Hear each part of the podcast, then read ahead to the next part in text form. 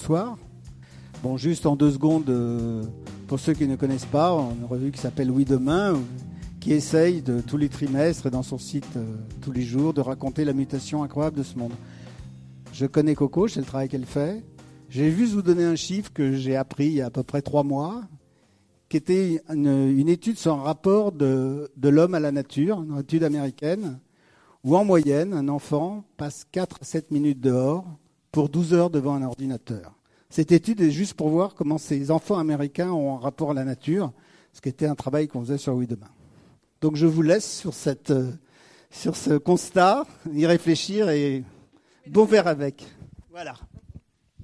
Bonjour à tous. On va être à trois sur le micro. Bonjour, je suis Arnaud Saint-Simon. Bienvenue. Merci Jean Do de nous accueillir sur cette belle euh, la célèbre terrasse euh, Oui Demain. Je suis Arnaud Saint-Simon. J'étais pendant une trentaine d'années dans les médias, principalement à la tête du magazine Psychologie. Aujourd'hui, je mène euh, une carrière d'accompagnement de, coach, de consulting et de journaliste. Et je me suis toujours beaucoup intéressé au sujet du digital pour des raisons. Un, j'ai quatre enfants, donc euh, c'est difficile de ne pas s'y intéresser.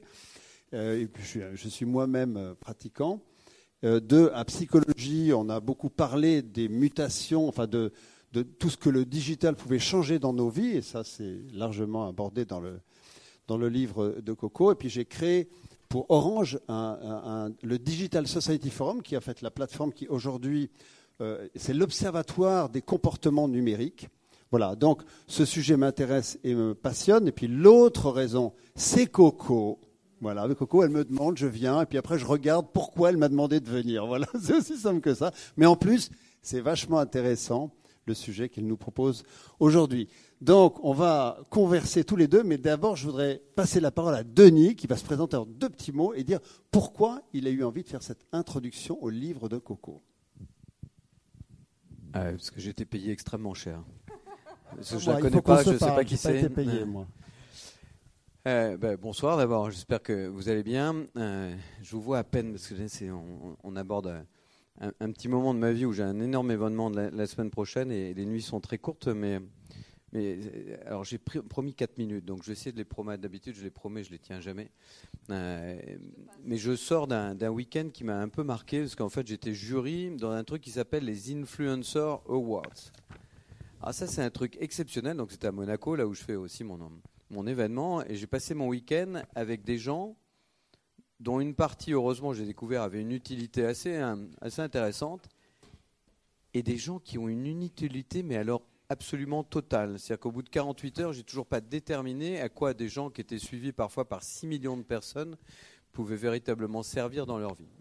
Alors on m'a expliqué qu'il y avait euh, dans un anglais parfait des KPI qui permettaient de mesurer le taux d'engagement. Et une petite jeune fille, mais adorable d'ailleurs, elle est montée sur scène mes collègues du jury, qui étaient des anglo-saxons, euh, très amusants, qui trouvaient ça très rigolo, ont dit oh, il faut qu'on lui donne un prix, elle a 6 millions, un taux d'engagement extraordinaire. Et elle me dit Denis, qu'est-ce que tu en penses de le jury? Je dis Moi, j'en pense rien, en fait. Elle fait des photos d'elle-même à longueur de journée, et il y a 6 millions de crétins qui la suivent. C'est certainement passionnant pour certains, mais j'ai pas réussi à trouver le déclencheur.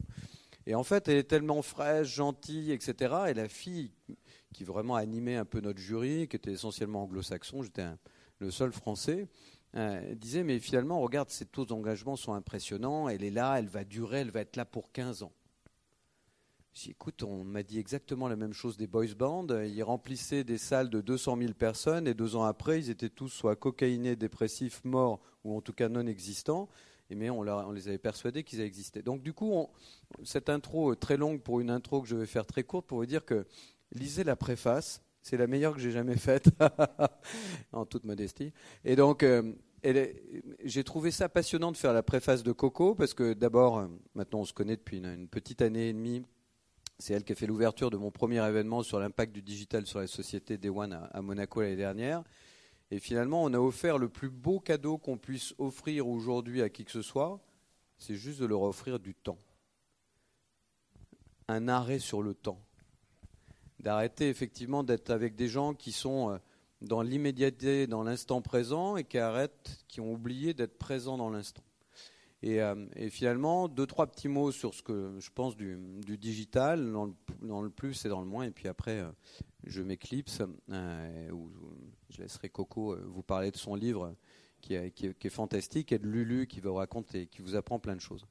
La première chose qu'on peut remarquer avec le digital, c'est quoi? C'est que finalement, vous et moi, on était petits, on a appris à marcher, et c'est ce que les anglo-saxons appellent le test and learn. Finalement, tu testes, apprends, tu échoues, tu tombes, tu remontes. Donc en réalité, dans le digital, il y a cet aspect de laissons nos enfants, et nous d'ailleurs, adultes, parce qu'on parle de nos enfants, mais enfin franchement, regardons-nous euh, dans les rues aujourd'hui. Hein. Vous savez qu'à Hawaï, ils ont interdit le téléphone dans les rues. Pourquoi? Parce qu'il y a des gens qui se rendent dedans et il y a des accidents graves maintenant. Entre gens très occupés à envoyer des mails très importants ou jouer euh, à Candy Crush ou, ou autre stupidité. Donc du coup, c'est très intéressant effectivement de voir qu'on se préoccupe beaucoup de nos enfants. On peut commencer à se préoccuper de nous en premier lieu. Les adultes sont vraiment dedans. Donc du coup, le test and learn, pour l'instant, c'est plutôt je plonge et je coule parce qu'il n'y a pas d'accompagnement. C'est la première vertu du, livre de Coco, c'est que finalement, on a tous un apprentissage à faire sur cette utilisation du digital. La deuxième, c'est que Internet, et après le digital, ça devait être une immense fenêtre sur le monde, et ça finit par être un espèce de petit Judas sur les catacombes. Et donc, euh, du coup, cette toute petite fenêtre de quelques centimètres carrés devient notre lieu d'attention. Et finalement, à force d'avoir le, nez et les yeux collés sur l'écran, on oublie juste de l'ouvrir sur le monde. Ça, c'est quand même assez perturbant parce que je vous rappelle quand même que le smartphone a moins de 11 ans. C'est-à-dire qu'en 11 ans, on a transformé totalement toute une génération d'utilisateurs qui, comme moi, ont eu des téléphones avec des pompons. Euh, ma mère bossait chez France Télécom, donc on a eu toutes les versions du téléphone pendant 30 ans, euh, tous les trucs, les pompons, les oranges, toutes les couleurs. Et tout à coup, on, est, on a persuadé que cette chose était indispensable. La troisième, qui est un peu métaphorique, qui que j'ai trouvé intéressante aussi, c'est que finalement, c'est un monde de surface. Hein. Finalement, on est à la surface des choses, comme on avec la surface de l'écran, et la profondeur, comme le temps n'a plus aucune importance. Et euh, finalement, quand on, quand on parle, je sais pas, d'Amazon, euh, qui utilise Amazon Prime dans la salle?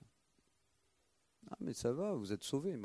Donc, quand, quand, vous utilisez effectivement Amazon, c'est pas mal sur le principe, euh, obtenir quelque chose très vite dont vous n'avez pas besoin dans l'instant, c'était une promesse marketing extraordinaire. On a fini par vous persuader que de recevoir en moins de deux heures quelque chose dont au mieux vous utiliserez le soir ou le week-end qui suit était un truc important et Amazon Prime encore plus. Et en fait, personne ne regarde le modèle social qu'il y a et sociétal qu'il y a derrière, la destruction de valeurs massives qu'il y a derrière. Et en réalité, les gens regardent la surface, pas la profondeur. Hein. Donc du coup, on a plus d'attention, plus d'attention à la qualité qu'à la quantité, plus à la surface qu'à la profondeur, plus au cet aspect un, petit peu euh, restreint et, et restrictif qu'à la largeur du monde. Alors qu'en fait, à la base, c'est un outil qui était là pour nous ouvrir. Bon. Et donc, euh, du coup, bah, en réalité, ça prouve une seule chose, c'est qu'en réalité, le même outil peut se rendre extrêmement intelligent ou profondément idiot, et qu'en fait, ça dépend exclusivement de nous. Bon.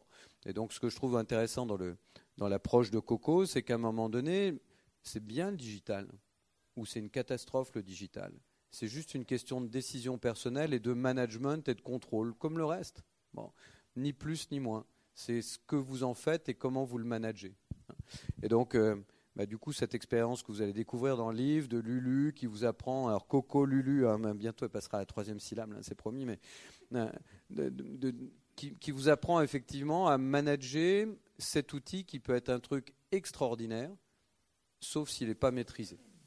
Et donc, moi, j'ai beaucoup aimé cette, euh, cette approche-là, mais je pense que dans les années qui vont venir, ce qu'on va réaliser à un moment donné, c'est qu'en tout cas, la chose la plus importante sera de garder la maîtrise du temps. Et ceux qui gagneront la maîtrise du temps seront en plus les maîtres du monde. Dans quelques conférences que j'ai pu faire après mon bouquin sur l'ubérisation ou plus récemment sur la Chine, ce qu'on a, ce qu'on s'est aperçu, c'est que finalement, que vous alliez en Chine ou en Californie, et j'arrêterai là-dessus, les enfants de la plupart des patrons des GAFA sont dans des écoles qui sont totalement exclusivement déconnectés. Pourquoi? Parce qu'ils se réintéressent aux sciences sociales, hmm, voilà, ils se réintéressent à l'esprit critique, c'est-à-dire tout ce qui est impossible à faire à partir du moment où vous êtes uniquement dans l'instant présent. S'arrêter, arrêter le temps. Et finalement, gagner du temps, c'est aussi en perdre. Et en général, apprendre à en perdre vous permet d'en gagner énormément.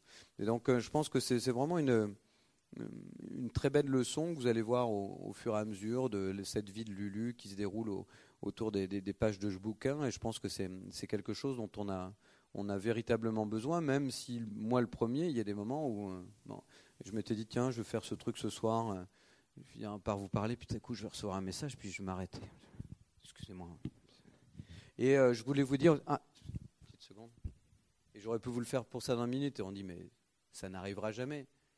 Mais qui vous avait dit qu'avant vous pouviez être en rendez-vous avec quelqu'un qui va s'arrêter deux minutes, excusez-moi, je vais prendre ce coup de fil. Ou quelqu'un qui va dire, excusez-moi, j'ai reçu un truc, il faut vraiment que je réponde. En quoi c'est urgent de répondre? Et pour moi qui suis pas, qui, qui pas très enclin à admirer euh, Mitterrand, je prends toujours cet exemple. Mitterrand, venez le voir, ses conseillers, venez le voir. Hein? Et j'arrête vraiment là-dessus. Mais ça, je l'ai promis plusieurs fois. Hein, mais c'est l'avantage des politiques, c'est vous promettez, mais vous, vous tenez rien. Et donc, on lui disait, Monsieur le Président, c'est urgent. Et lui disait, mais tout est urgent. Il s'enfermait, il allait lire. Donc, vraisemblablement, s'il avait eu, euh, s'il était ce jour aujourd'hui, il serait certainement déjà en train de lire le livre de Coco. Waouh, la belle conclusion. Merci. Merci. C'est une performance pour Denis de faire un 4 minutes, comme vous avez pu voir. Et vous verrez, il y a, des témoignages de pas mal d'entrepreneurs du net à la fin du, bouquin. C'est très intéressant. Juste un tout petit mot, on va aller vite. Pour euh, présenter Coco, il y a deux manières. Il y a la présentation qui est là, on vous laisse la découvrir. Euh, coach, euh, conférencière, auteur, voilà, elle, forme aussi, elle accompagne des gens à la prise de parole en public. Elle n'ose pas leur, leur demander de s'arrêter si c'est nécessaire. Voilà, donc ça c'est une manière. Puis une autre manière, c'est que Coco, c'est un genre de chercheur euh, humain. Voilà. Elle est en permanence dans la recherche de euh, voilà qu'est-ce que je peux faire avec les dauphins? Est-ce que j'emmène des gens euh, dans le désert et on va vivre une expérience? Elle fait des formations à la MBSR et elle est toujours en recherche voilà sur comment développer le potentiel humain, l'intériorité, voilà. Donc ça, ce sont les deux facettes de Coco.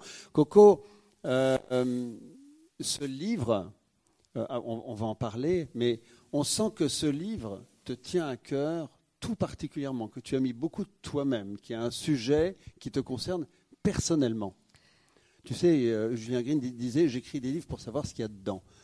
Donc, qu'est-ce que tu as découvert de toi dedans? Ah, Pourquoi tu as écrit ce livre Avant de répondre à ta question, Arnaud, est-ce que est-ce que c'est OK pour vous de lever la main juste deux secondes, le, doigt comme ça, pour voir, pour qu'on puisse se reconnecter? J'en vois que deux, c'est pas possible. Bah ouais. Puis maintenant, être sûr qu'avec ce doigt, vous l'utilisez pour mettre votre téléphone sur off. Voilà. Et qu'on soit tous ensemble euh, connectés à ce moment-là. Et pour répondre à ta question, Arnaud, euh, qu'est-ce que, en fait, je pense qu'une des raisons qui fait que je crois que je suis devenue malgré moi une activiste du, de, de, la déconnexion, pour plusieurs raisons. La première raison, c'est que je coach des dirigeants et qu'un tiers des dirigeants que je coach vivent une sorte de burn-out, mais je dirais plutôt un burn-out digital. Donc ça m'affecte, ça me touche et que je vois qu'il y en a de plus en plus. La deuxième raison, c'est que un, mon métier, ma vie, je passe mon temps à faire en sorte que on puisse se réapproprier notre attention pour qu'on puisse se la donner, être présent et être dans le lien. Parce que finalement, ce qu'il y a de plus précieux dans la vie, c'est le lien. Et je pense que la troisième raison, c'est que j'ai une fille qui a 12 ans, Gaïa, qui est en train de me filmer. Gaïa, arrête.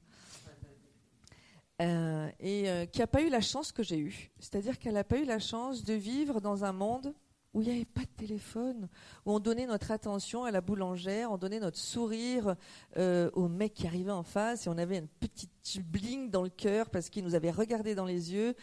Mais aujourd'hui, se regarder dans les yeux, c'est terminé. On voit l'arrêt des cheveux. Euh, donc, elle n'a pas eu cette chance et du coup, moi, j'ai envie de l'accompagner, elle et cette génération euh, Z, qui donc vit qu'avec le téléphone, vers quelque chose de plus équilibré. Coco, euh, on est tous ici connectés, on n'a pas du tout envie de se déconnecter ou de revenir à avant. Donc, c'est quoi l'hyperconnexion? C'est quoi la, ta définition de l'hyperconnexion? Alors, ma définition de l'hyperconnexion, c'est quand euh, on ne donne plus de droits à notre disque dur. Et qu'est-ce que ça veut dire ne plus donner des droits à notre disque dur? Ça veut dire que bah, euh, notre, on laisse notre cerveau, notre mental, notre disque dur se saturer par cette infobésité constante, par ce TTTU, très très très urgent, par ce hashtag tout tout de suite là maintenant, par ces hyper sollicitations du texto, de l'image, du mail, du tweet, du machin. Mais rien que de le dire, j'ai du mal à respirer. Donc euh, voilà quoi, il y a un moment donné où l'hyperconnexion, c'est quand on passe aussi plus de temps en URL qu'en IRL encore une fois. Je suis plus dans cette URL que dans la vie de tous les jours, dans la vraie vie, avec des vrais gens, avec de l'énergie. Et on parle beaucoup de, en gros de problèmes euh, d'énergie pour le climat. Mais euh, est-ce qu'on se demande justement euh, qu'en est-il de notre propre énergie quoi, quand on s'assied dans une salle et qu'on parle avec quelqu'un et qu'on dégaine notre téléphone et qu'on coupe, qu'on rompt cette énergie qui est là? Il y a Christophe André, il a une jolie phrase qui est empruntée à quelqu'un d'autre à propos de l'argent. Il en va du numérique comme de l'argent. C'est un bon serviteur, mais un mauvais maître. Ça, ça, ça, je pense que ça recoupe un petit peu bah, ce que, tu dis.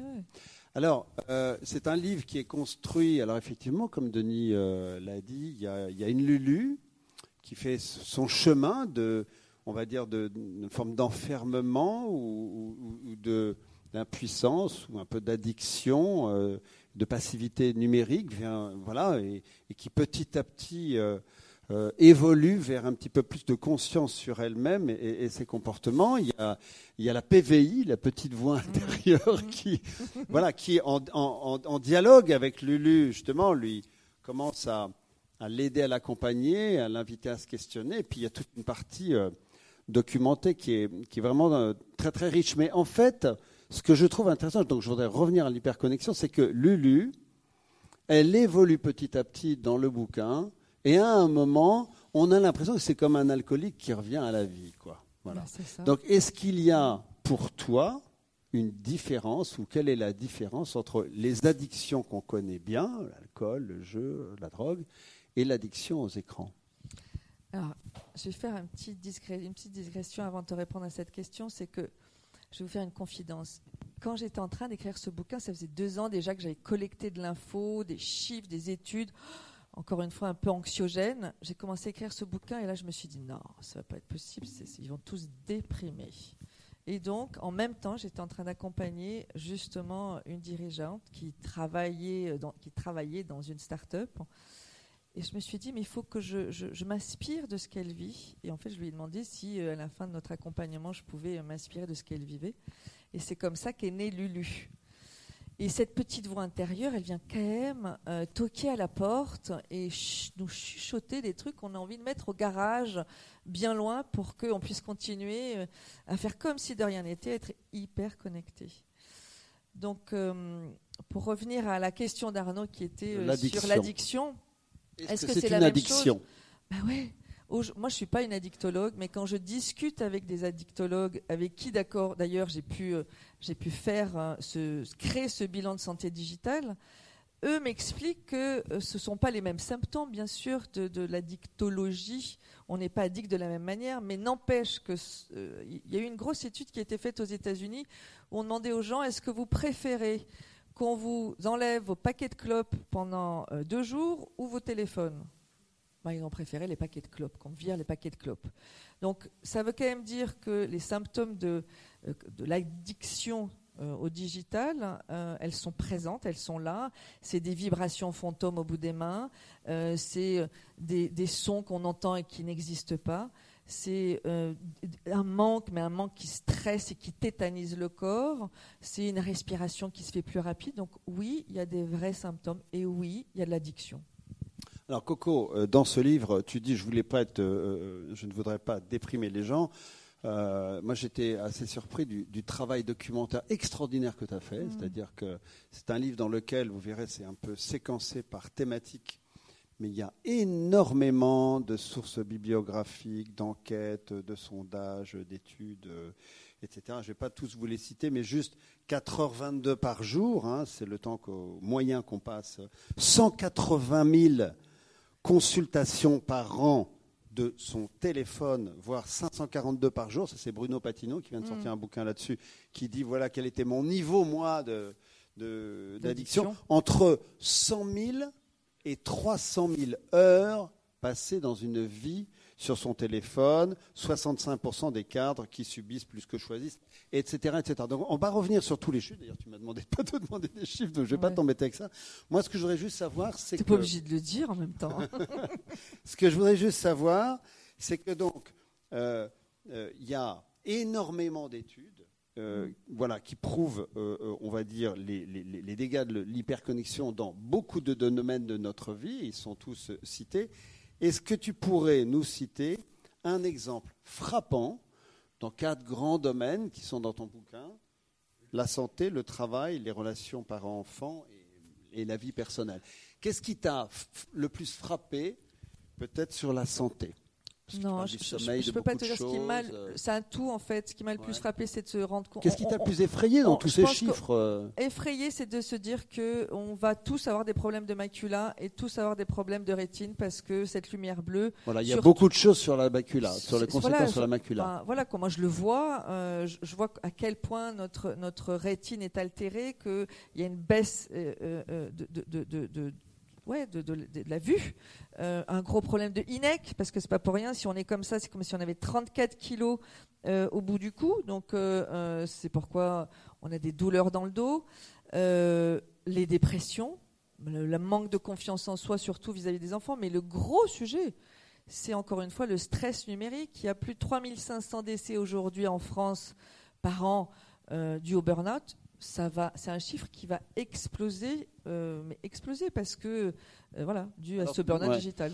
Alors, justement, tu es très proche des milieux du travail, parce que tu accompagnes, tu es coach, tu accompagnes beaucoup d'équipes et, de dirigeants. Qu'est-ce que tu constates comme euh, impact le plus, ou le plus effrayant, ou en tout cas qui t'a le plus surpris dans ton enquête sur l'impact de l'hyperconnexion au travail, si on devait en retenir à nouveau une sorte de euh, manque de sens et manque de lien. C'est-à-dire que euh, on est encore une fois toujours dans cette infobésité. On n'est plus dans le lien. C'est-à-dire que le, le, gars qui est ici, qui doit envoyer une information à son collègue qui est à 50 mètres, il va pas se lever, il va envoyer un mail. Donc, euh, et puis ce, ce, cette hyperconnexion amène vers une sorte de bore-out où on commence à s'ennuyer parce qu'on est plus dans cette vie virtuelle que dans cette vie réelle. Quoi. Il y a un moment donné où euh, il, elle est où, euh, il est où ce lien? Il est où euh, ce moment parle, précieux? On parle de lien, il y a un grand chapitre sur les relations parents-enfants. Qu'est-ce qui t'a, là aussi, qu'est-ce que tu voudrais ah ben moi, faire le plus remarquer comme j'ai un petit coup de gueule à, à l'attention de Gaïa et, des autres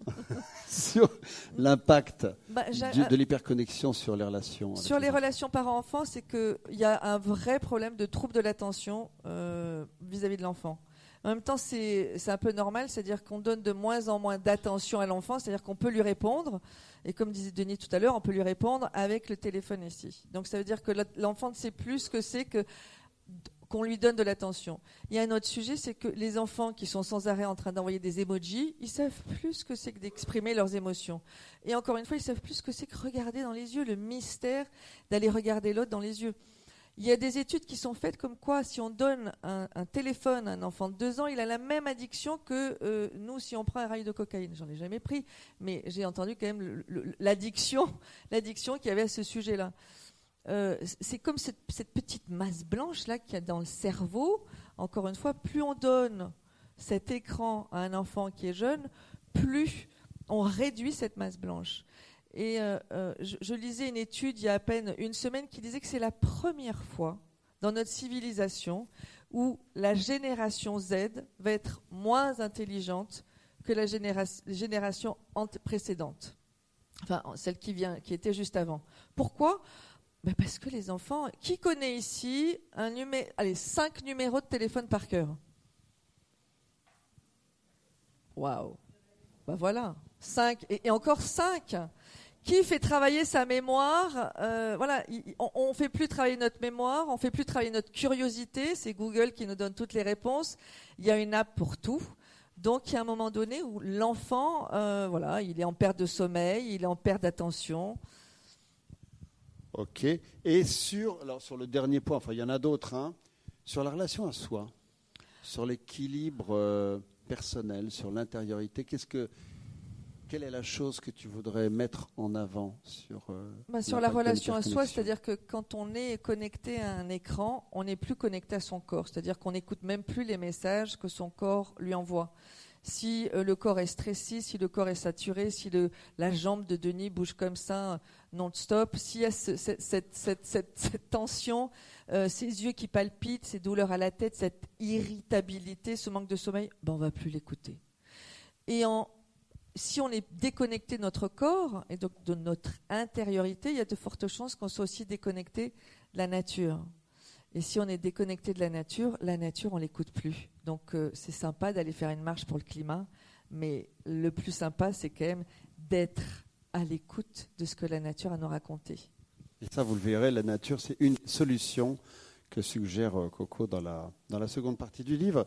Euh, moi, je trouve qu'on on accuse toujours la tech de tous les mots, hein, comme si euh, elle les avait, euh, on va dire, créés euh, ou inventés. Mais tu le dis dans ton livre d'ailleurs, hein, les gens de Facebook disent l'outil est neutre, tout dépend de son utilisation. Donc au fond, est-ce que le digital, il ne fait pas juste que amplifier des comportements qui existent depuis toujours? L'infidélité, l'évitement de l'intimité, l'éparpillement les brutalités entre enfants, tout ça, ça a toujours existé bah, Ça a toujours existé, mais tu vois, je prends le dernier exemple pour les enfants. Les enfants, à l'époque, quand ils s'engueulaient dans la cour d'école, ils rentraient à la maison, ils mangeaient leur petit pain au chocolat, ils faisaient leurs devoirs, ils regardaient un dessin animé ou un film, et puis ils oubliaient, le lendemain matin, ils revenaient, c'était à peu près effacé. Aujourd'hui, quand un enfant euh, s'engueule dans la cour, qu'est-ce qui se passe? Il y a un groupe WhatsApp qui se crée, on en fait tout un bousin, on en raconte, on commence à comparer. Il rentre le soir, il voit tout ça sur lui. Donc ça ne s'arrête plus. Euh, concernant, euh, quand tu me parles d'infidélité, euh, c'est plus les sites aujourd'hui qui sont comme le site Tinder où on est genre j'aime, j'aime pas. Je, dirais que Facebook qui dit en gros il y a une étude qui est sortie et tout va bien sur mes réseaux sociaux, c'est comme si demain je vous dis bah, un verre de vin rouge ça fait du bien, hein. 10 verres de vin rouge ça va pas le faire. Commandité par un fabricant. C'est ça, en plus. Oui. Alors, dans, le livre, je vais un petit peu vite, je ne peux pas résumer, on ne peut pas résumer ici tout ce qu'il y a dans le livre, et puis il faudra aussi qu'on accorde une place aux, questions avec la salle. Alors, il y, a, ce chemin de Lulu, il y a tout ce que tu mets euh, euh, en avant, il y a toute cette documentation, et puis il y a une grande, assez longue partie euh, dans, ce bouquin qui j'ai noté c'est la partie pour les gens, c'est pour être un peu décontracté du clic. Donc ça, ça fait partie. T'as aimé, as aimé Oui, j'ai bien hein. aimé ce titre. Hein, voilà. Donc ça, ça fait partie du, du ton du, du, bouquin. Alors sur les solutions, euh, il y a beaucoup de solutions dont on parle euh, mm. tous les jours aujourd'hui. On parle de démanteler les GAFA, on parle d'agir, euh, on parle du, coup, du, du, point de vue des gouvernements d'agir sur le plan économique, on parle d'agir collectivement au sein des entreprises. Hein. il y a la fameuse le fameux droit à la déconnexion, euh, etc. Mais ton livre, il est quand même plutôt sur les solutions personnelles. Et moi, si je les mm. classe un petit peu, euh, ces solutions, parce qu'il y en a beaucoup, hein, ça fourmille. Mm. Il y a un premier registre de solutions qui est, que moi je dirais, qui est plutôt de l'ordre de la décision personnelle. Hein, accepter de débrancher le réseau, pratiquer ce qu'on appelle le slow web, c'est-à-dire prendre le temps de cuisiner. Donc en fait, c'est prendre des décisions. Est-ce que tu n'as pas l'impression que sur ce sujet, comme beaucoup d'autres addictions, puisqu'on en parlait, le, rationnel ne suffit pas Ou est-ce qu'il suffit? Donc est-ce qu'en gros, prendre des décisions comme ces deux-là et des milliers d'autres qu'on prend souvent sans lendemain, est-ce que ça suffit? Écoute, euh, moi je vais faire d'abord un, parallèle avec la clope. Moi j'ai arrêté de fumer euh, il y a 9 ans euh, grâce à une solution qui était l'hypnose. Et pourtant, j'y croyais pas. Mais par rapport aux solutions que je propose, je on arrive à s'autocontrôler tout simplement. Alors c'est pas aussi tout simplement parce que forcément, ben, pour chaque addiction, pour chaque dépendance, quand tu dois faire ce pas de côté de prendre la décision, euh, ben, il y a un vrai chemin, il y a un engagement. c'est courageux, quoi. D'abord, c'est courageux de se dire, mais plus que courageux, je dirais que c'est de notre responsabilité. Quoi. Il y a un moment donné, c'est comme encore une fois pour le climat, c'est de notre responsabilité d'avoir un savoir-vivre d'abord ensemble avec cet outil digital. C'est de notre responsabilité de décider de faire ce pas de côté en se disant, OK, Là, euh, ça fait un paquet de temps que je suis hyper connectée. Je vais trouver une solution qui me parle. Donc j'ai plusieurs solutions. Il y, en a, il y en a autant pour l'entreprise que pour l'individu. Euh, mais je vois en tout cas que quand j'accompagne l'individu ou l'entreprise avec ces solutions, ça marche. Mais le, dans le ça qui marche. Quels sont les deux ou trois conseils? On va dire Après, on y viendra. Il y a beaucoup d'autres hmm. sujets. bon. Mais quels sont les deux ou trois conseils personnel que tu voudrais donner ici aux gens euh, pour donc prendre cette décision un peu comportementale hmm. euh, de, déconnecter C'est quoi les, les trois, quatre choses finalement assez faciles à faire? Bah, Encore une fois, je reviens dessus, c'est prendre conscience. Qui je suis, comment je suis dans mon rapport digital, est-ce que je suis équilibré, addict, dépendant, et d'aller faire ce bilan de santé digitale euh, sur, sur mon site, qui est gratuit, qui, mais au moins vous avez une réponse. Ensuite, une fois que vous vous rendez compte, c'est déjà de faire une sorte de ménage sur votre téléphone. Genre, je vais enlever toutes les applis qui sont énergétivores. Toutes les applis qui bouffent mon temps et sur lesquelles je me dis, allez, j'y avais 5 minutes. Et puis finalement, j'y passe 45 minutes. Et la troisième chose, bah, un téléphone, c'est ludique, c'est joyeux, ça peut être chouette et ben justement, retrouver un autre équilibre avec son téléphone de manière ludique, ça veut dire quoi? Ben, Ça veut dire que je vais installer des free zones à la maison, ou ben, là, il y a des free zones à la maison, au bureau, ou là, ben, quand on rentre dans cette salle ou quand on rentre dans cette pièce, il n'y a pas de téléphone.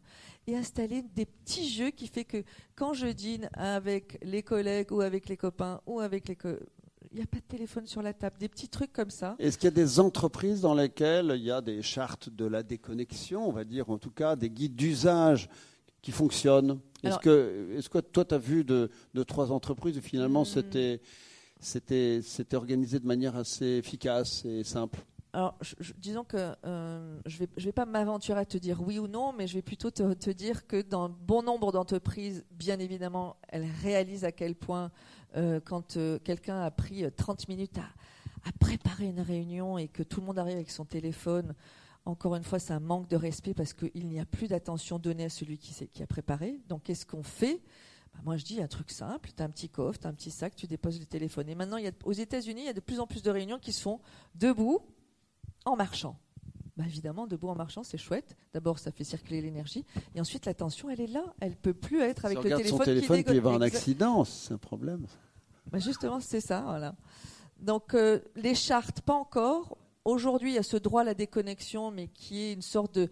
En, gros, j'ai fait le job. J'ai mis le droit à la déconnexion qui stipule que tu as le droit de te déconnecter euh, après 20 heures et de ne pas te connecter avant 7 heures du matin. C'est un peu léger, mais aujourd'hui, je sens qu'il y a un mouvement.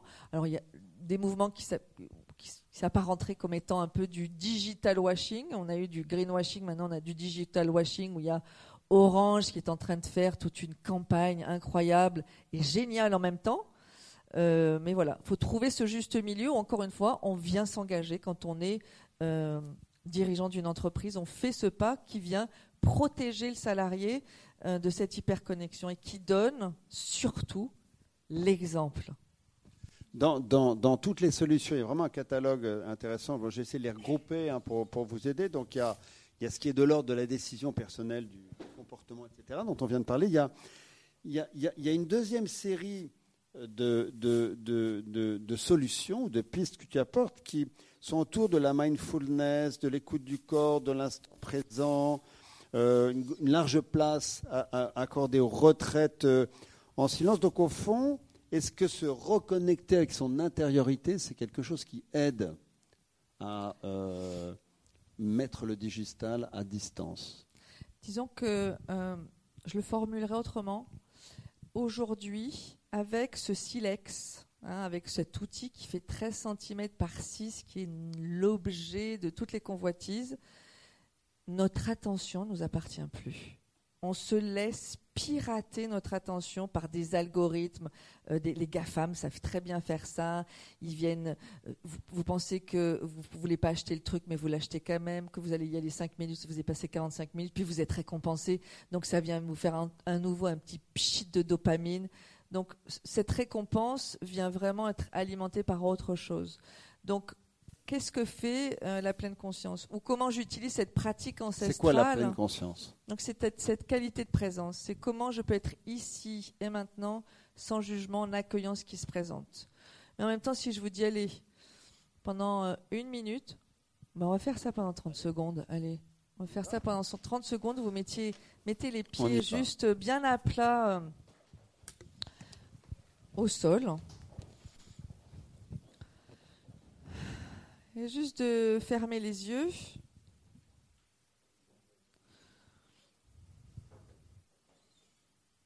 Et d'abord de vous accueillir dans la salle ici,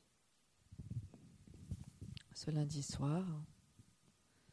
Et puis d'aller directement connecter avec votre respiration. À quel endroit du corps, là maintenant, votre respiration est la plus présente pour vous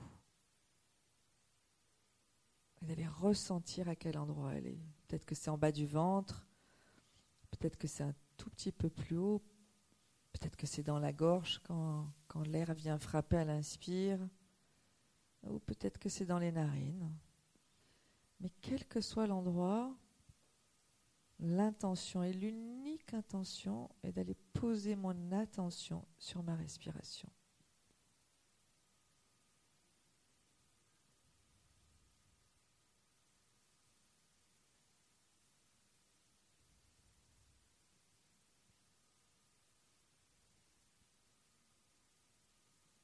Peut-être qu'au bout d'un moment, on va se rendre compte que justement, poser son attention sur cette euh, chose qui finalement est la plus précieuse, la plus vitale, la plus essentielle, bah, c'est pas si facile parce que notre attention n'est pas musclée pour avoir cette qualité de présence.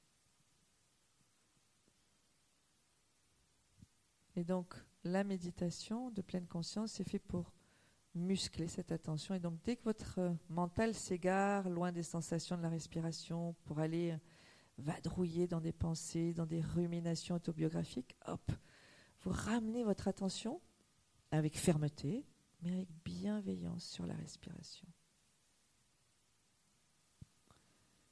Et ainsi de suite pendant euh, des minutes et des minutes.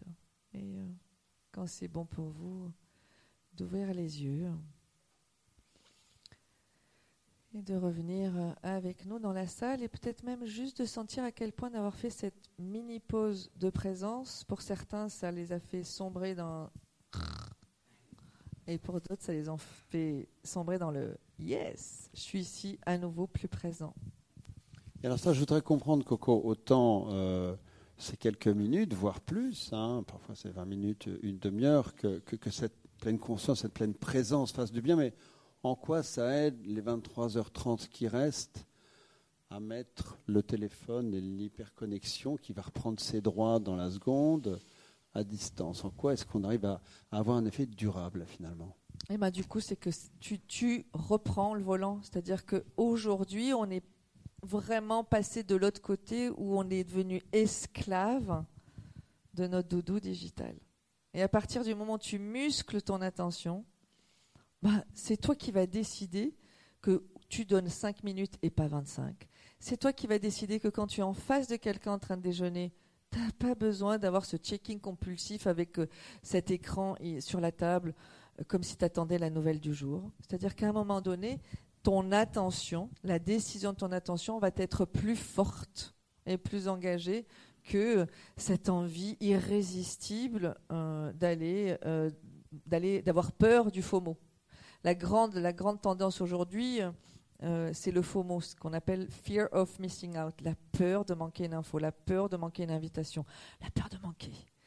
Et si vous faites cette expérience, si vous partez en retraite, euh, retraite d'un jour, ou même retraite de deux jours, où oui, vous allez vivre le manque, oui, vous allez être stressé pendant deux jours, ou peut-être un peu moins. Mais après, ce qui est chouette, c'est qu'on glisse doucement, on passe du FOMO au JOMO. Bah oui, ça, j'ai découvert ça. Qui est cette joie. Joy of missing out, c'est ça? Exactement.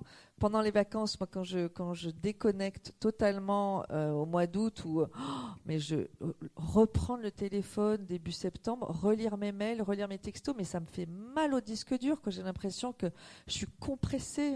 Donc il y a un moment donné où il faut faire l'expérience d'abord du manque pour ensuite découvrir cet espace disponible où ça respire mieux, où il y a plus de, voilà, il y a plus d'espace, quoi, il y a plus de temps.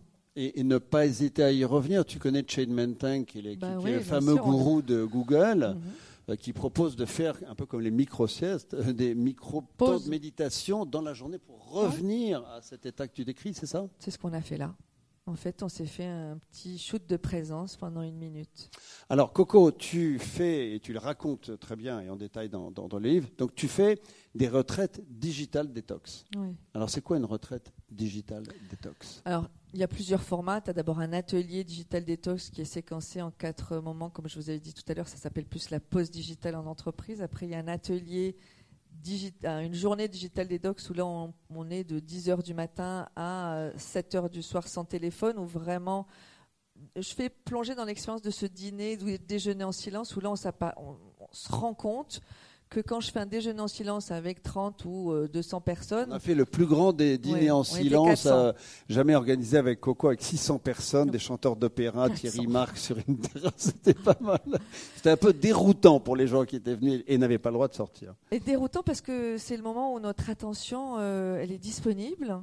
Pas de téléphone, pas de lecture, pas de musique, pas de tableau à regarder. J'ai même caché euh, les étiquettes de bouteilles de vin parce que tout le monde regardait les, étiquettes comme si c'était le truc à apprendre par cœur. Et évidemment, quand notre attention nous appartient, on ne sait plus quoi en faire, on n'est plus habitué à avoir cette attention libre. Donc, qu'est-ce qui se passe dans le disque dur? C'est le chaos total. Mais c'est un boucan là-haut, mais pendant un certain temps. Et juste de se rendre compte que c'est le boucan là-haut, que c'est le chaos, rien que ça, c'est une vraie prise de conscience. Donc dans cette journée, on fait quoi exactement alors, ça, c'est la journée en entreprise. Et après, il y a des journées de deux jours ou des semaines entières où là, euh, par exemple, j'organise euh, une semaine dans le désert en Mauritanie euh, en janvier où là, bah, c'est sept jours sans téléphone ou six jours sans téléphone, de la marche, de la méditation, des groupes de parole où on vient délier, on vient déposer. on vient détricoter bah, tout ce qui vient nous alourdir, et toutes ces croyances limitantes dont on vient se débarrasser petit à petit. alors, bon, j'imagine que euh, lors de ce, voyage à pied au Maroc, on s'est débarrassé de son téléphone, mais en toute sincérité, une fois qu'on revient à Paris, qu'est-ce qui se passe pour les participants? On redémarre tout de suite? Enfin, on, est à peu près au même niveau au bout de trois semaines ou il se passe vraiment quelque chose? Eh ben, Alors, dans le désert, euh, quand tu reviens dans le désert, tu as un choc un peu drastique, hein, du euh, genre euh, sans le désert, c'est vraiment une détox totale. C'est détox visuel, détox textuel, détox, détox auditive.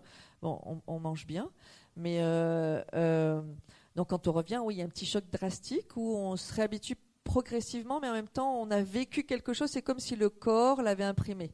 C'est-à-dire que les cellules du corps ont imprimé cette sensation de liberté et de déconnexion qu'on a envie de retrouver. Donc on a goûté à ça. Mais quand je fais ça en entreprise et que ça dure un jour, on s'est aussi rendu compte à quel point dans le corps, quand je me sépare de mon téléphone et à la fin de la journée, je ramène le téléphone et je demande aux participants de ne pas y toucher. Et puis une demi-heure après, de l'allumer mais de ne pas y répondre. Et puis une demi-heure après, d'y répondre, de, regarder les mails. Mais voilà. Donc il y a toute une progression, on peut s'habituer doucement et surtout à nouveau se rendre compte. Il y a une autre dimension dont parlait Denis dans son introduction, d'ailleurs, qui est euh, quelque chose qui est de l'ordre du guide, un petit peu de l'apprentissage. Stéphane Distinguin en parle aussi dans l'interview dans, ton bouquin. Il y avait ce qu'on appelle la nétiquette au tout début du web. Alors, est-ce qu'il existe ou est-ce que tu suggérerais ou où trouver un guide du bon usage du digital, soi-même pour soi-même et ensemble. Est-ce que ça existe ça? Non, ça n'existe pas encore, mais justement, je trouve que euh, si on est tous ici ensemble, euh, c'est peut-être un truc que quelqu'un, voilà, les étudiants peuvent commencer à, créer un truc. Sur les post-it et on y va ou quoi Non, mais on peut être. Euh, eh ben, il faut accueillir les paradoxes aussi. Est-ce qu'il y a des guides, est-ce qu'il y a des guides existants Non, pas le guide existant du bien, bien vivre ensemble ou euh, moi, très souvent. Du bon euh, usage. Du bon usage, non, ça n'existe pas et je trouve que ça devrait être à créer euh, par des jeunes. Créer, hein, pour qu'on s'organise. bien sûr, par, par des jeunes, par, par d'autres générations aussi, où on vienne tricoter ensemble le bon usage. Moi, je sais par exemple, Eric, mon mari, il, est très souvent, il a très souvent la honte dans le train parce que moi, quand dans le train, il y a le gars, au bout de, je sais pas, ça fait combien de temps que le petit logo où il y a le ZZZ qui montre que tu éteins ton téléphone et tu éteins ton bip euh, dans les wagons, je vois qu'il y a encore des gens qui ont cette, cette négligence relationnelle, ce manque de respect relationnel par rapport au, bruit, quoi, la pollution sonore. tu le racontes aussi d'un Oui. Donc, euh, euh, non, c'est à co-créer, bien sûr, que moi, je, trouve que ça serait chouette de co-créer le, bon manuel du savoir-vivre ensemble. Comme ça, ça obligerait tout le monde à s'engager. Chacun sa petite, euh, sa petite décision, son petit son besoin, et on y va. À un moment du bouquin, donc là, Lulu, elle a bien cheminé, elle revient de sa retraite, hmm. et elle rallume son téléphone, et elle dit « J'ai gagné 45 heures de vie cette semaine ». Alors, grâce à nos écrans, on s'informe, on se parle, on fait des courses, on organise des voyages. On vit pas bah, Tu me parles de ta vie virtuelle. Moi, je te parle de ta vie réelle. On peut passer, euh, bien sûr qu'on peut passer euh, une semaine entière à être devant des écrans et à vivre sa vie virtuelle et être informé et à lire les textos, mais, on vit par procuration. Ouais.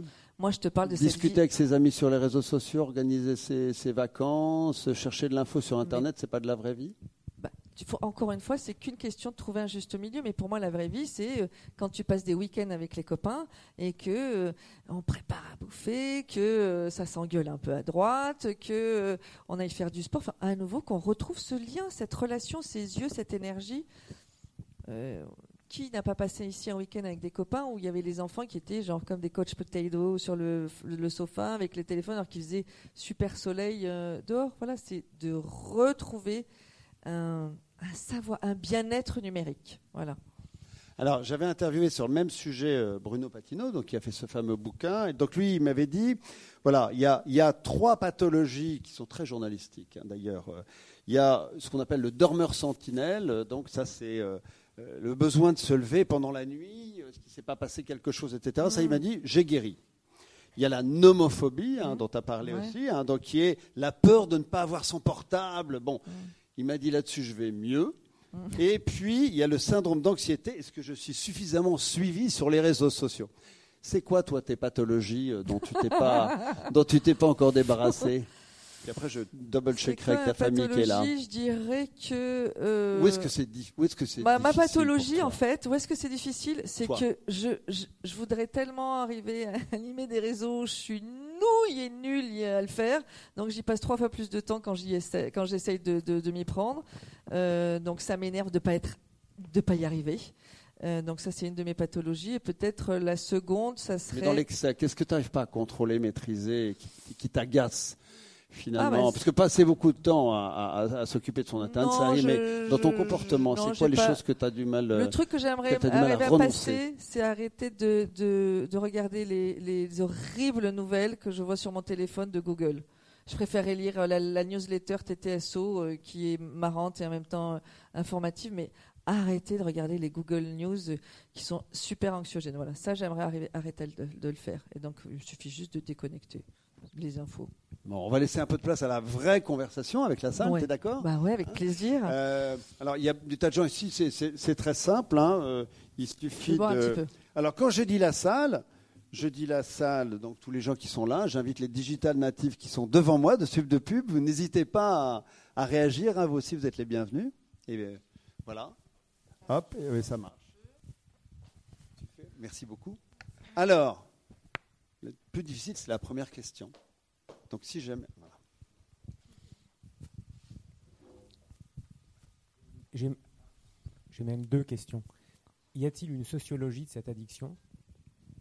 Est-ce qu'elle frappe plus les vieux, les, jeunes, les femmes, les riches, les, je ne sais pas Et euh, est-ce que la prise de conscience que vous évoquez est, euh, est liée à un pays? Est-ce qu'elle est plus euh, nette dans, certains pays que d'autres Voilà ou dans certaines classes sociales que d'autres, je ne sais pas. Alors, je vais répondre euh, encore une fois, mais euh, par rapport à certains pays, on va dire qu'aujourd'hui, les pays riches ont de plus en plus tendance à glisser doucement justement vers la détox.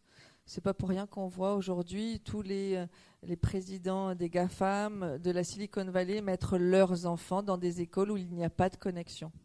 Donc plus en gros on est riche, plus on va s'offrir le luxe de la déconnexion, du silence et de l'attention, et plus on arrive dans des pays pauvres, et puis il y a ce manque d'éducation euh, à l'addiction. Et donc on est sans arrêt euh, sur un écran, et euh, il y a une rupture de lien qui est même assez importante dans les pays sous-développés. Après, est-ce qu'il y a une sociologie des jeunes Bien évidemment, la, la, génération Z est beaucoup plus impacté que la nôtre. Z, c'est né à partir de 2000. Hein. C'est après Y qui est juste avant le, millénaire. Elle est plus impactée parce que, bah, parce que justement, ils ont grandi, ils ont été biberonnés euh, au digital. Donc difficile de ne pas passer pour une emmerdeuse euh, quand on est de ma génération avec les jeunes. Est-ce qu'il y a une sociologie euh. Bah, en tout cas, pas, pas, pas de mon point de vue et pas de ce que j'ai lu ou de ce que. voilà, non, pas encore on va dire. Pas encore. D'autres questions? En fait, pas les timides. Je suis sûre que vous avez des questions. Hein. Vous voulez parler dans le. Il y a quelques années, enfin, j'avais fait la liste des 10 choses qui me pompaient de l'énergie et les 10 choses qui me donnaient de l'énergie. Et là, j'étais en train de me dire en vous écoutant que je ferais peut-être la liste des choses que j'ai envie de faire sur Internet ou avec le digital et qui me convient parce que euh, commander, euh, je sais pas, euh, préparer mon voyage par exemple pour un pays que je ne connais pas mais que j'ai envie de découvrir, hmm. ou faire d'autres choses qui m'intéressent. Et qu'est-ce qui me pompe de l'énergie et que j'ai plus envie de faire, ou en tout cas sur lequel j'ai envie de changer mes habitudes. Hmm. Voilà. Bah, chouette, merci pour ce petit conseil qu'on peut peut-être s'approprier. Ça me fait penser encore une fois, il y a une chose qui me vient par rapport à la génération. il y a de plus en plus de jeunes qui sont dans cette fake life. Hein. C'est-à-dire que euh, des jeunes se construisent avec des, des, apps qui viennent transformer le visage, où on a un visage angélique, euh, avec un petit papillon bourdonné. Donc jusqu'à là, tout va bien. Euh, par contre, ce qu'on s'est rendu compte, c'est que maintenant, ces jeunes qui ont fait du Snapchat avec les petits visages pendant un an, il y en a beaucoup qui vont au Brésil. Avant, au Brésil, on y allait pour se refaire le nez, les fesses, vers 30, 40 ans. Ben maintenant, ils y vont vers 18, 20 ans pour ressembler aux images qu'ils ont postées. Donc il y a quand même un truc qui arrive dans cette fake life qui est de plus en plus terrifiante, je dirais, où on est plus dans une vie qu'on est en train de mettre en scène plutôt qu'on est en train de vivre. Voilà. Et à ce titre, quand je pense justement à cette génération, je voudrais remercier euh, Philippine là-bas. Il y a Philippine Hugol qui a illustré mon bouquin gracieusement avec des trop chouettes dessins. Merci Philippine d'avoir fait ça. D'autres questions? La jeune génération, vous avez envie de réagir? Euh, Allez-y. Hein.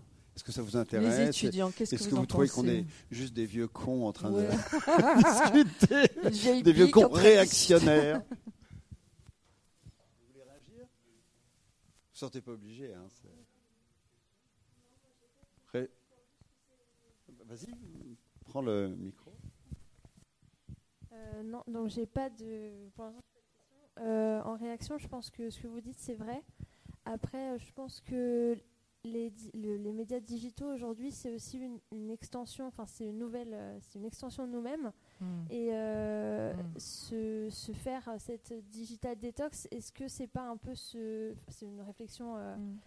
pour moi-même aussi. Hein. Mais c'est, est-ce que c'est pas se couper aussi un peu d'une vie sociale à côté? Parce que comme euh, vous l'avez très bien dit, euh, moi je parle avec mes amis, je prévois mes week-ends, je prévois tout euh, sur Messenger, sur Facebook, on a des groupes, on a des machins, des trucs. Si aujourd'hui je suis pas sur, sur Facebook dans ce groupe-là, bah, je vais louper enfin je vais louper le moment, je vais louper l'information. je vais louper les, la dernière, dernière connerie qui s'est passée sur Instagram ou un truc comme ça. Et en fait, il y a cette fear of missing out Hmm. mais qui est, qui est, qui est réel. Et aujourd'hui, euh, je sais pas, c'est comme si euh, j'arrêtais de boire de l'alcool en soirée ou, ou arrêter de manger de la viande. C'est comme si je devenais vegan ou si je, j'arrêtais de boire de l'alcool. Je vais, je vais être outcasted, donc euh, je vais être en dehors de ma vie, de la vie sociale. Donc c'est un peu. Et moi, j'ai envie, de, j'ai envie de te dire ou pas ou pas dans le sens, encore une fois, tu peux très bien organiser ton week-end. Moi, je, je, je, je, fais partie d'un groupe de jeunes de ton âge où ils organisent des week-ends. On a un groupe WhatsApp. Et encore une fois, l'idée, c'est de trouver cet équilibre. Parce que des groupes WhatsApp, il y en a un qui se monte tous les jours. Donc, et, et avec des notifications constantes. Donc, mon intention, c'est où je décide de donner mon attention. Et comment je suis d'accord. Et du coup, je pense que c'est une question d'éducation, de un. Donc je pense que nous, quand on sera parents, quand on aura des enfants, si on a des enfants un jour, euh, ce sera pour nous une vraie, un challenge d'éduquer nos enfants à utiliser dans le bon sens euh, les médias digitaux et être sur Internet. Et, euh, et voilà, donc je pense que c'est une éducation, une question d'éducation et de nous se rendre compte de comment est-ce qu'on utilise les réseaux sociaux et le digital et comment on se comporte. Quoi. Mm. Donc je suis d'accord avec ce que vous avez dit. Chouette, merci. Monsieur, je crois que vous aviez une question. Non Là-bas, il y a une main levée.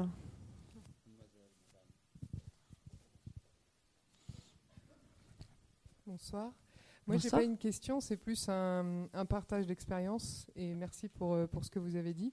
Euh, en fait, je suis responsable des réseaux sociaux et de la communication dans une boîte. Mm. Et en parallèle, euh, avec mon ami, on tient un blog de voyage. Mm. Euh, donc, forcément, les réseaux sociaux et le digital, ça fait vraiment partie de notre quotidien. Et l'été dernier, on a eu la folle envie d'aller voir l'ours blanc. Et donc on est parti au cercle polaire euh, pendant dix jours. Et autant vous dire que là-bas, bah, il n'y a pas de réseau du tout. Euh, on le savait et ça a été une grande, vraiment une grande appréhension pour moi, euh, surtout de par mon métier et en plus via le blog, que de, bah, de couper le téléphone et juste de se dire que pendant 12 jours, au-delà des réseaux sociaux, on ne pourrait même pas appeler personne et d'être vraiment dans une connexion pour le coup avec la nature. Et ça a été une expérience tellement incroyable que le jour où on a eu le droit de récupérer du réseau, j'ai pas voulu allumer mon téléphone. Euh, et euh, voilà, donc c'était juste ce partage d'expérience-là parce que je pensais que c'était impossible. Euh, on a moins de 30 ans et voilà, on fait partie de cette génération Y mm. pour le mm. coup. et en fait, c'est possible et ça fait du bien. Et du coup, aujourd'hui, on se pose beaucoup de questions sur même la manière dont on nourrit le blog, la manière dont on mm. publie en mm. voyageant, parce mm. que bah, c'est le principe de partager quand on a un blog de voyage, euh, voilà, euh, c'est de se dire qu'on veut aussi se garder du temps en voyage euh, pour les réseaux sociaux, parfois en fin de journée, enfin voilà. Merci en tout cas pour ce partage. C'est tellement ça, quoi. C'est que par exemple, quand moi je vais faire des retraites silencieuses, encore une fois, les deux premiers jours, c'est c'est difficile parce que beaucoup de boucans dans la tête. Et puis le troisième jour, c'est là où il y a de la clarté, c'est là où il y a des insights qui arrivent. Et le cinquième jour, j'ai plus envie de reparler. Donc euh, les choses se remettent en place en fait. Et dès qu'on laisse de l'espace, les choses se remettent en place. Moi, j'avais envie de profiter d'avoir euh, Jean-Dominique Siegel ici parce que je vois cette, couverture, euh, on va dire très annonciatrice. Hein. Faut-il démanteler euh, les GAFA? On, est vraiment dans. Il y a un grand débat aujourd'hui et aux États-Unis contre les GAFA et en Europe contre les GAFA et de la part de beaucoup d'instances, c'est très Facebook hein, qui est est-ce que tu crois, Jean-Dominique, qu'il y, a, il y a un mouvement? Alors, on est un petit peu loin, Coco, pardon, de, la dimension personnelle, mais voilà, ce sont tous les gens qui s'enrichissent sur notre attention, hein, comme tu l'as comme tu, comme tu l'as évoqué. Est-ce que tu crois qu'il y a un mouvement qui est en train de s'organiser dans la société au niveau des gouvernements, euh, etc., ou c'est juste un petit peu l'écume et, tout ça ne va pas euh, tellement changer? Parce que Patino, c'est une des, une des choses qu'il recommande, lui. Hein, euh, je répondrai les deux. C'est-à-dire d'un seul coup, il y a euh, une prise de conscience. Nous, on a sorti cette revue il y a sept ans avec mon frère. on a un vieux passé de 13 parce qu'on a dirigé ESD pendant 20 ans, on a travaillé pour Le Monde. nos amis confrères nous ont demandé si on avait un retour d'âge, si on était bobo. Qu'est-ce qui nous prenait de, faire ça Donc aujourd'hui, cette prise de conscience, euh, si euh, c'est ce que disait Denis tout à l'heure, l'iPhone a, seulement 12 ans, il a été créé en 2007. Euh, aujourd'hui, il n'y a plus un, repas ou une discussion de famille où vous posez la question du réchauffement climatique. Donc cette notion de ils vont démanteler le monde, cette notion constante de la montée en puissance de l'IA, nous, on va essayer d'organiser des conférences sur doit-on arrêter le progrès c'est-à-dire qu'il y a, vous avez, et tout ça pour moi, ça, se ressemble. C'est-à-dire que vous avez euh, un polytechnicien comme Jean Covici, bon, qui est décrié, mais qui demande à quoi ça sert de faire la 5G, à quoi ça sert. Euh, il y a même des scientifiques qui ont dit à Thomas Pesquet, vous aller dans l'espace, ça ne sert pas à grand-chose. Donc aujourd'hui, il y a un garçon qu'on a reçu ici, qui est Étienne Klein, qui a abordé la notion de progrès. Donc je réponds, non, je ne sais pas si je réponds à ta question, mais c'est pour moi tout ça c'est lié. Donc on sent quand même qu'il y a un vrai mouvement de fond. Ce qui est important, c'est qu'aujourd'hui, les États, sur la notion de. Euh, quand, Zuckerberg veut créer sa monnaie qui s'appelle la Libra, il y a quand même ça quand même, là, d'un seul coup, c'est les États qui s'interrogent. Mais attends, il va frapper sa monnaie. Donc là, il y a un moment donné, il faut qu'ils mettent des barrières parce que euh, ces craintes qu'on a de destruction d'emplois et évidemment de nouveaux emplois vont naître, mais il y a une vraie, vraie, vraie inquiétude. Donc cette couverture, elle a deux ans. Euh, oui, ça se, j'aurais tendance à redire, je ne sais pas si j'ai répondu, mais ça, quand même, on voit quand même que ça bougeait au niveau des gouvernements. Alors, ils essayent de régler le problème des taxes et c'est plus compliqué, voilà. Je vais prendre une dernière question parce qu'après Coco va signer son livre. Est-ce qu'il y a une dernière question, madame euh, En fait, je voulais dire qu'enfin, mais moi je pense que l'addiction au digital, ça ramène tout simplement à l'addiction en général de toute façon. L'addiction, c'est une maladie et je pense que plus on ressent du vide à l'intérieur de soi et plus on, se laisse envahir par tout ce qui est extérieur aussi. En fait, ce qui me vient, ce qui me vient là à, l'image, c'est euh, c'est pas pour rien que euh, il y a une phrase moi qui m'avait euh, toqué le cœur, on va dire. C'est on est connecté, on est isolé et connecté quoi. Comment cette connexion C'est Alone Together, le, bouquin de Cheryl, seul ensemble ou seul Cheryl connecté. Turkle. Hein, voilà, seul ensemble, seul connecté. Donc justement, je pense qu'on doit tous faire un, un petit pas de, de, de 1 cm, de 50 cm, de 1 mètre, chacun dans son engagement avec de la responsabilité en se disant comment je peux faire pour pas glisser doucement et laisser le volant à mon téléphone. Plutôt comment je peux reprendre le volant me réapproprier mon attention pour l'offrir euh, à ceux qui comptent? Parce que en vrai si euh, on va pas forcément terminer sur un truc très fun donc je, te, je, te, laisse terminer sur un truc plus fun. Mais euh, si demain on se dit allez il nous reste 5 jours à vivre. Bon ok Demain, on passe 5 heures à fond, 8 heures à fond pour envoyer des messages à tous les gens qu'on aime, qui vivent loin, par WhatsApp, par les réseaux sociaux. On envoie. Mais les 4, les quatre jours qui suivent, qu'est-ce qu'on en fait? Mais on les bouffe d'énergie, de liens et de relations avec l'autre. Et on vire les téléphones, c'est évident. Donc comment on peut voilà, retrouver euh, cette magie du lien? Merci, merci, merci.